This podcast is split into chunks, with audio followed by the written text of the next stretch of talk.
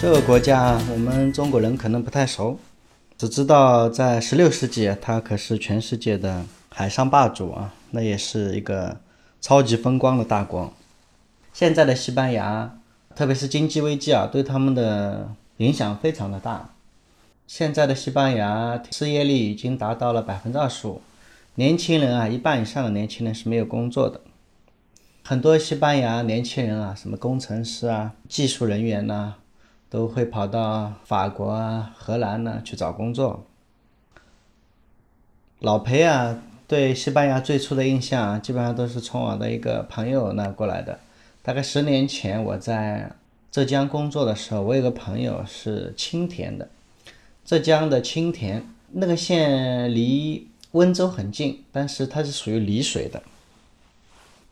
这个县里面有四十八万人，但是呢，有一半人是华侨，而这一半人中间又有一半在西班牙，他的很多亲戚朋友都在西班牙。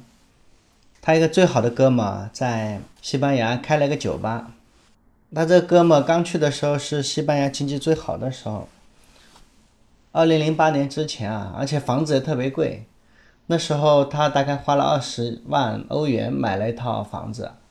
但是现在这套房子据说只值十万了。零八年之前啊，西班牙的经济还是非常不错的，经济蒸蒸日上，每年都有百分之一到二个点的 GDP 的增长吧。现在的西班牙经济不太好，他的朋友经常就跟他吐槽啊，西班牙虽然说福利不错啊，有医保，但是他们的医保真的是要气死人。为什么呢？如果要看个感冒哈，中国人嘛，你只要愿意去排队，愿意早上早一点赶到什么省人民医院啊之类的，排个一天的队总能看上病吧？可是，在他们那边，你看病要预约医生啊，可能会预约一两周，特别是像看个感冒啊之类的，他们基本上不愿意去医院了，因为你预约要两个礼拜之后，两个礼拜你感冒嘛，一般自己就好了嘛。所以最近的西班牙移民也特别的火，特别是购房移民啊，因为现在还确实是西班牙的房子最便宜的时候。我刚才说了嘛，跟两千零八年前相比啊，那房子的价格都跌了一半了。西班牙政府在二零一三年为了吸引国外投资，而且要把他们自己的房地产市场激活起来，西班牙政府制定了他们的买房换居留的政策。西班牙的问题啊，跟南欧的，特别是像希腊啊，它问题是很相似。西班牙人福利太好了，他们的社保的缺口啊大得一塌糊涂，而且加上他们人口的老龄化，领养老金的人也越来越多。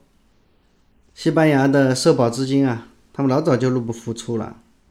这几年搞一些延迟退休年龄啊之类的，也是。权宜之计嘛，也不解决问题，所以呢，西班牙人现在非常希望有投资能力的人跑到西班牙去。老裴近期可能也会去一趟西班牙，所以呢，特意又跟我的这个青田的朋友啊通了电话，因为他去过几次西班牙嘛，他对那里的情况比较了解。我问他为什么青田人的大本营啊会在西班牙呢，而不是在美国啊？或者南美的一些国家，或者其他州的国家呢？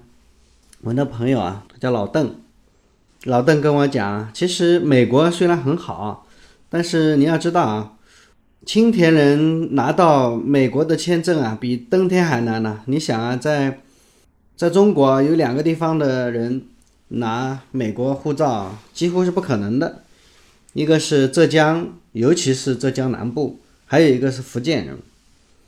因为福建人、浙江人去了美国啊，都不肯回来嘛，所以在美国生活的青田人啊，几乎是寥寥无几。说到青田啊，他最愿意跟我讲的是他们的首富啊，青田的富人特别多，像美特斯邦威啊，他们的老板叫周成建的，那个有两百多亿身家，据说。其实比他更牛的有一个人叫杜继川。他在美国创业，开了一家公司。这家公司真的是鼎鼎大名啊，是做金士顿的。金士顿嘛，就是做什么内存模块的。我们用的 SD 卡啊什么的，经常都是金斯顿的，质量特别好。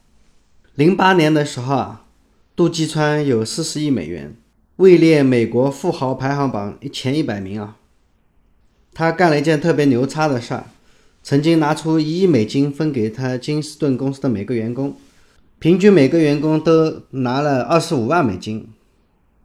你看青田人现在还是蛮富的啊。他们那个县非常小嘛，人口也比较少，但是他们的县城里面啊，那个房价特别贵，就是因为青田的华侨特别多。这些华侨因为在外国特别的能吃苦、能耐劳，而且还特别团结，所以他们比较能挣钱。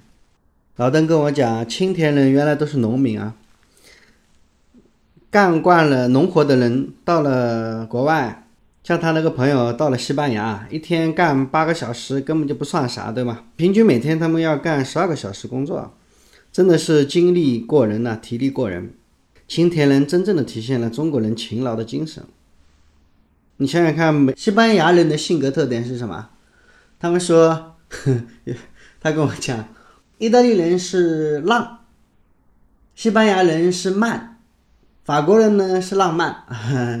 就这个意思，就是西班牙人特别懒呐，他们都不愿意工作的。就算现在，呃，经济这么不景气，失业率这么高，像这种苦活累活，西班牙人还是不愿意去做的。所以西班牙人说，青田人啊，中国人啊，他们血管里流的不是鲜血，而是九十二号柴油，动力大，速度快，是吧？所以青田人的事业资本啊，就是在这种啊精神的支撑下进行了。原始积累，青田人在西班牙基本上都是干小商小贩比较多。嗯，有段时间他们离义乌也比较近，所以他们会拿义乌的小商品在西班牙卖。开超市的青田人也特别多。嗯，一九九二年那一年啊，特别特别多的青田人啊，这大规模的青田人跑到西班牙去，为什么事呢？一九九二年，为什么是那一年呢？我的朋友老邓也是在那一年去的西班牙。一九九二年在巴西开了个巴塞罗那奥运会嘛，开奥运会可不是青田人去西班牙的理由。青田人去西班牙是因为西班牙在那一年啊搞了一次大赦，无数的在西班牙的黑户口啊，青田的黑户口，就在那一年获得了一个正式的。西班牙身份，有了西班牙的绿卡呀，青田人啊就在那里稳定了自己的生活，发展了自己的事业，买房的买房，开店的开店，把自己亲友都带过去的人呐是越来越多。很多青田人在西班牙站稳了脚跟啊，他就把自己的亲朋好友啊都带过去嘛。在西班牙的青田人啊是。人数逐年上升啊，与年俱增啊。现在有定居在西班牙的青田人，大概就有六万人，当然还不包括啊无数没有居留证的非法移民啊。这种原来定居在那边的和刚刚带去的啊青田人，在国外他们是相互的帮助，这种人带人的模式啊，已经形成了一个固定的套路。凡是亲朋好友已经在西班牙的，只要有新的移民啊，在创业的初期阶段找到的人呢，一般都是义不容辞啊，解囊相助。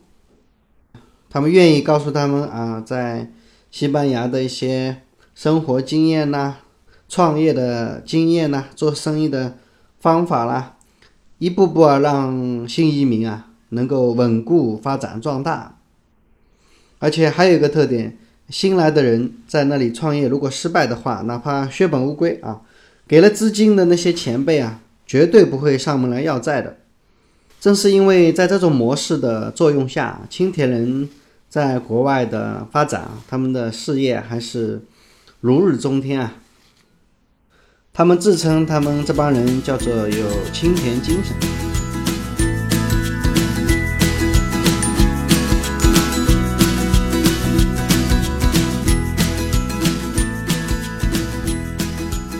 现在的西班牙已经深陷在经济危机的泥潭里，但是在这里的中国人啊，却是显示着我们中华民族的特有的韧性和耐力。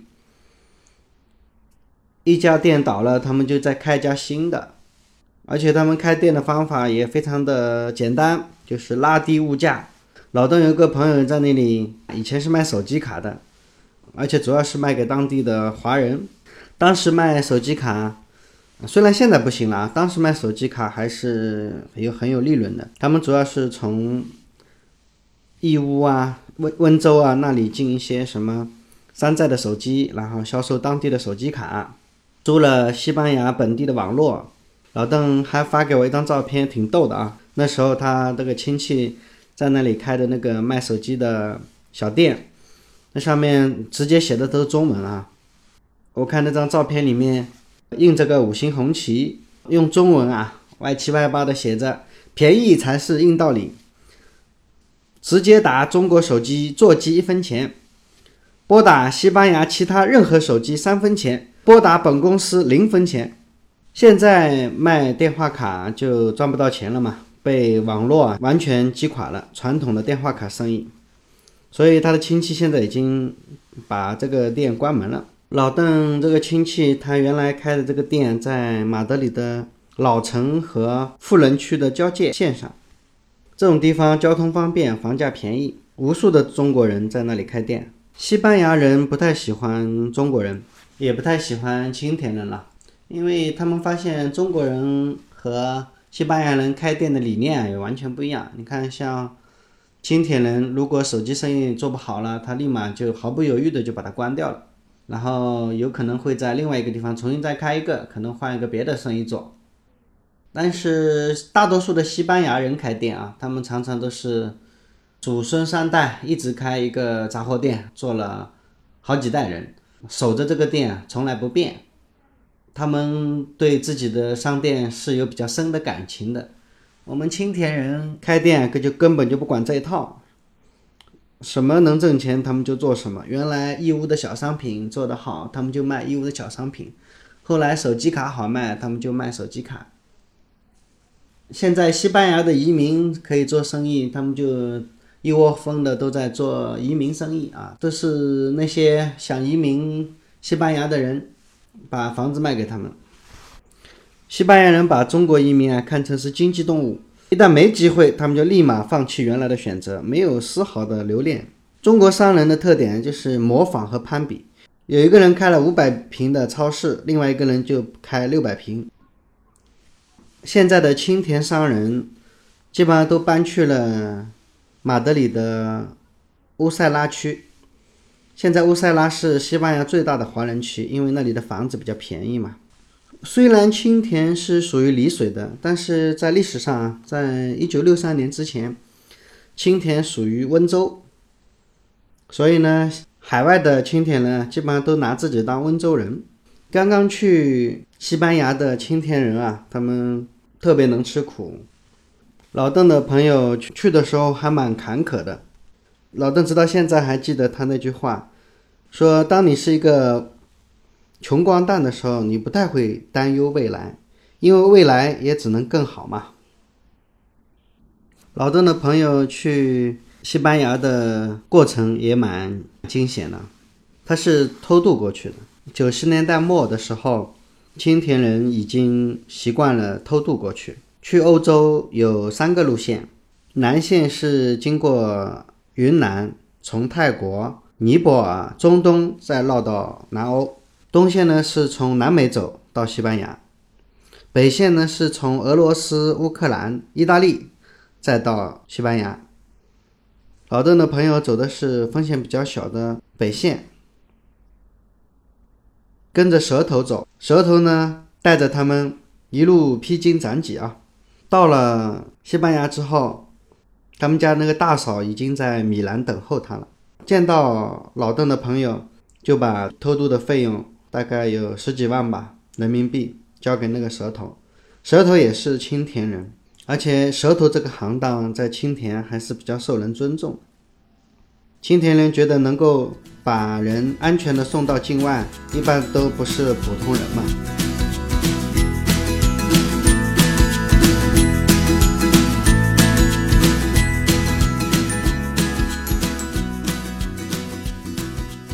从一九八六年到现在，西班牙有过六次大赦。九二年巴塞罗那奥运会前夕的大赦，赦免了境内大概有三百万的非法移民，其中有十万中国人。铤而走险的青田人到了欧洲之后，风餐露宿，一般都是在欧洲的地下工厂当个廉价的劳工，先把偷渡的那个钱先还上。在西班牙的华人有三分之一是做餐饮的，开饭店；有三分之一是开食品店和糖果店；剩下的有一部分开服装店，特别是那种百元店、十元店什么的。剩下的百分之二十啊，就做进出口贸易，还有一小部分在搞搞什么灰色的行业，比如说色情业，还有还有一小部分是做黑帮。西班牙的。中国人也有不少是做理发店的。如果你去理发店，有些理发店里面老板娘会关照你是否需要性服务呀。这种打着理发店名义开的色情小店啊，中国人可能不太陌生。温州人特别擅长搞这个，温州发廊嘛，温州的小妹也特别的嗲。但是据说开这种色情小店的理发店啊，没有青田人。因为青田人的圈子实在太小了，大家都不好意思搞这个。有一个关于神秘的中国人的段子在欧洲传得很广，说西班牙人啊只看到中国人放下窗帘生产孩子，日夜拼命赚钱，但是很少有看到中国人死掉。他们怀疑中国人把自己吃掉了。西班牙人对华人的负面也越来越多。西班牙人认为华人把赚钱看得比生命还重要。一二年的时候，西班牙的一个主流报纸刊登过一篇文章，说中国人不知疲倦，他们是要钱不要命的群体。自从入侵我们的土地开始，就借我们的资源累积财富。现在遍地都是他们开的餐馆、服装店，他们把赚来的钱源源不断的汇往中国，肥了中国，瘦了西班牙。最近的十几年里啊，中国的经济高速发展，发生了翻天覆地的变化，老百姓的生活水平有了非常大的提高。那为什么青田人还源源不断的涌向欧洲，涌向西班牙呢？其实老邓告诉我啊，就是青田啊，四面环山，青田的百分之九十五是山地，只有百分之五的耕地，能干什么呢？青田没什么资源，唯一的资源啊。就是他们的著名的青田石，那种青田石特别适合做雕刻，青田的石雕也非常有名。所以呢，西班牙到现在为止仍然是国内的青田人首选的出国目的地。